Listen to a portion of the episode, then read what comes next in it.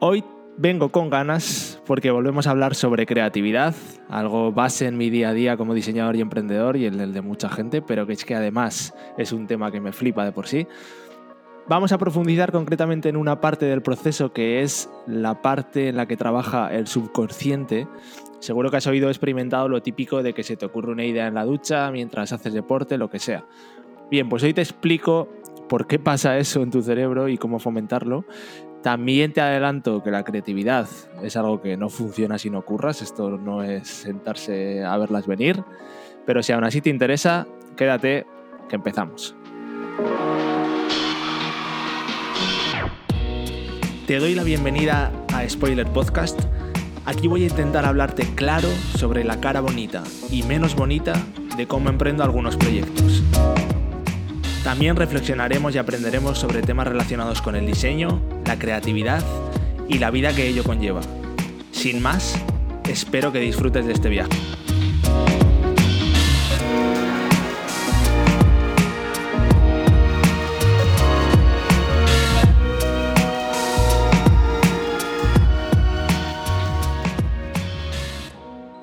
Llevo una semana bastante a fuego, bueno, una semana, unas semanas entre Estudio Iber, que por suerte va bien y que cada día hay más proyectos, y tu cerebraldesnudo.com, que estamos preparando muchas cosas que pronto contaré.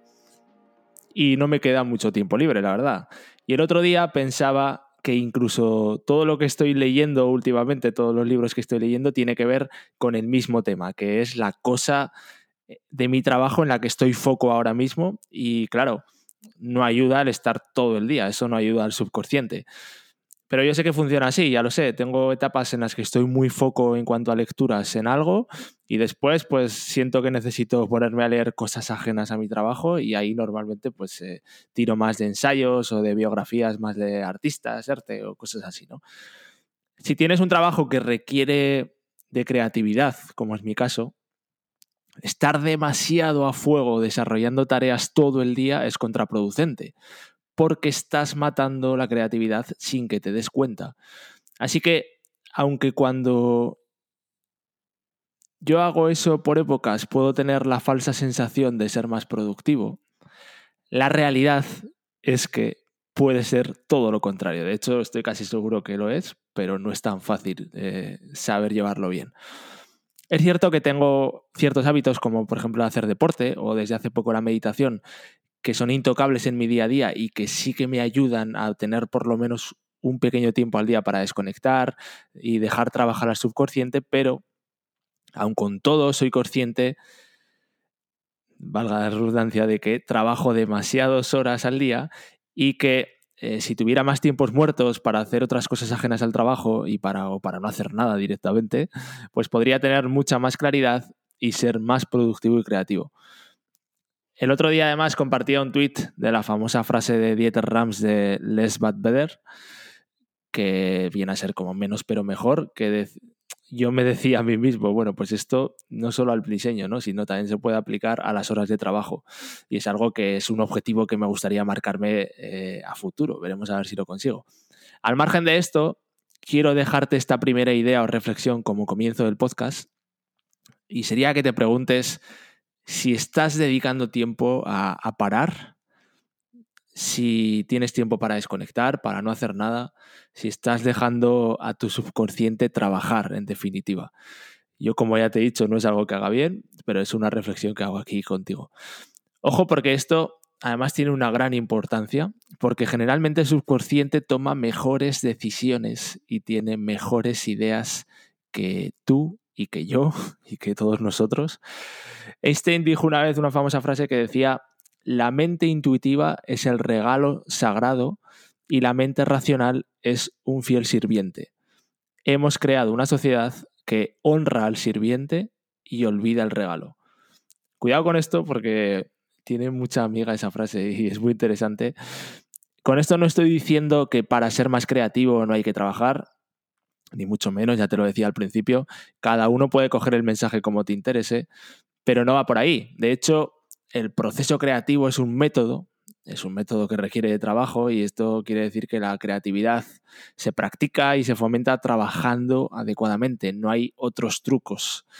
Allá por el episodio 9 de este podcast te hablaba de esto precisamente, concretamente muy ligado al caso de Ferran Adrià y su método Sapiens. Pero bueno, ahí eh, hablábamos de que Graham Wallace presentó uno de los primeros modelos sobre el proceso creativo en 1926 en su trabajo El arte del pensamiento. Y este proceso consiste en cinco etapas. La primera es la etapa de preparación, la segunda es la etapa de incubación y la etapa tres es la etapa de intimación. Y ahí es donde la persona creativa presiente que una solución está próxima. Para ello muchos afirman que es necesario alejarse del problema ya que esta fase trabaja normalmente con el subconsciente. Después tenemos la fase 4, que es la fase de iluminación, y por último la fase 5, que es la de verificación. No voy a profundizar en el resto, eh, las tienes ahí en aquel capítulo, pero hoy nos vamos a centrar solo en esa fase 3, en la fase de intimación, que como te decía es la que trabaja el subconsciente. Si te fijas de las cinco fases del proceso creativo, el subconsciente trabaja solo en una, es decir, es muy importante, sí, pero como te decía, no tiene nada que ver con eso de sentarse a esperar eh, el momento eureka, del que luego hablaremos. Las ideas no caen del cielo, como ves, hay otras cuatro frases, o sea, otras cuatro fases en las que hay que trabajar para fomentar esa creatividad. Pero el subconsciente es importante y vamos a ver qué es esto del subconsciente, ¿no? Bueno, el subconsciente en su definición es un conjunto de procesos mentales que desarrollan una actividad independiente de la voluntad del individuo. Quiere decir, tú no te estás dando cuenta y sin quererlo, tu cerebro va a su bola pensando y desarrollando sus ideas. Hay que tener en cuenta que el 95% de los actos y de decisiones que tomamos se gestionan en nuestro subconsciente. O sea, 95%. Poca broma. O sea, solo el 5% eh, las estás tomando eh, con análisis y, y, de otra manera, ¿no? Así que parece que algo de importancia esto del subconsciente tiene. Antes de que te explique cómo se crea una idea en el subconsciente, que es un proceso interesante, déjame que te presente al patrocinador de este podcast. Y además es que va muy al pelo porque estamos hablando siempre aquí de crear proyectos y todo emprendedor coincidirá conmigo en que lo primero que hacemos cuando tenemos que una idea incluso antes de tener un proyecto es comprar un dominio. Y después ya cuando vamos a crear ese proyecto, si es digital, pues nos ponemos a hacer una web y ahí necesitamos un hosting. Esto lo necesita sí o sí todo proyecto online y justo Dira Hosting, que es el proveedor que yo uso en todas mis webs desde hace no sé ni cuánto, o sea, desde la primera web serie que hice de Flip and Flip en 2016, ya fue con ellos. Así que estoy muy agradecido de que patrocinen este podcast porque es que yo estoy muy contento con ellos. De hecho, los he recomendado siempre igual y principalmente los recomiendo por su soporte. Cuando empezamos muchos vamos muy perdidos en esto y no tenemos ni idea de cómo hacer una web, de cómo eh, colocar un, servidor, de cómo instalarlo, etc. Y lo bueno de ir es que son de aquí al lado, eh, son de, aquí españoles, te, te dan un servicio de soporte súper cercano, te atienden en tu mismo horario y te llevan de la mano completamente explicándote todas las cosas si necesitas, como si fuera para tontos, a las mil maravillas. Así que si estás buscando proveedor de dominio para lanzar algún proyecto, pues échale un ojo a Dina Hosting, que yo creo que merece la pena. Te voy a dejar el link en las notas de este capítulo y ahí podrás verlo. Volvamos a cómo funciona esto del subconsciente.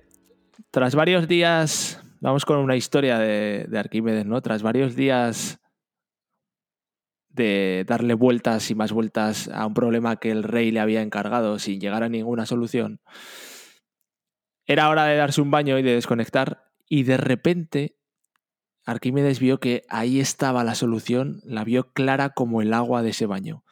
Y Arquímedes gritó, Eureka. Y se dice que salió a la calle a un desnudo y gritando, lo he conseguido, lo he, lo he encontrado. Bueno, así fue como cuentan que se descubrió el famoso principio de Arquímedes. Ya sabes, es el que afirma que un cuerpo total o parcialmente sumergido en un fluido en reposo recibe un empuje de abajo hacia arriba igual que el peso del volumen del flujo que, desaloja. ¿no? Aunque muchos historiadores han dudado si esta historia es verdad, si no, o si es una anécdota, bueno, La exclamación es verdad que se le atribuye el término de, eureka a Arquímedes y se ha instalado ya en el lenguaje popular para, ilustrar ese instante feliz en el que alguien que está atormentado por un problema se topa con una solución en el momento en el que menos lo espera, justo cuando a lo mejor ya se ha dado por, vencido y, no está pensando en ello. Según el investigador de la Universidad de Drexel de Estados Unidos llamado John, John él dice que sí existe ese famoso momento eureka y aclara que hay dos mecanismos generales para la resolución de problemas. El primero es de manera consciente y metódica, es decir, por análisis, y el segundo es de forma repentina e inesperada, es decir, por inspiración. Gustavo Deco, que es jefe del grupo de neurociencia computacional de la Universidad Pompeu Fabra, ha estudiado a fondo lo que hace el cerebro cuando no hace nada. Según él cuenta, el cerebro en reposo está explorando todas sus posibilidades, está probando toda su capacidad funcional.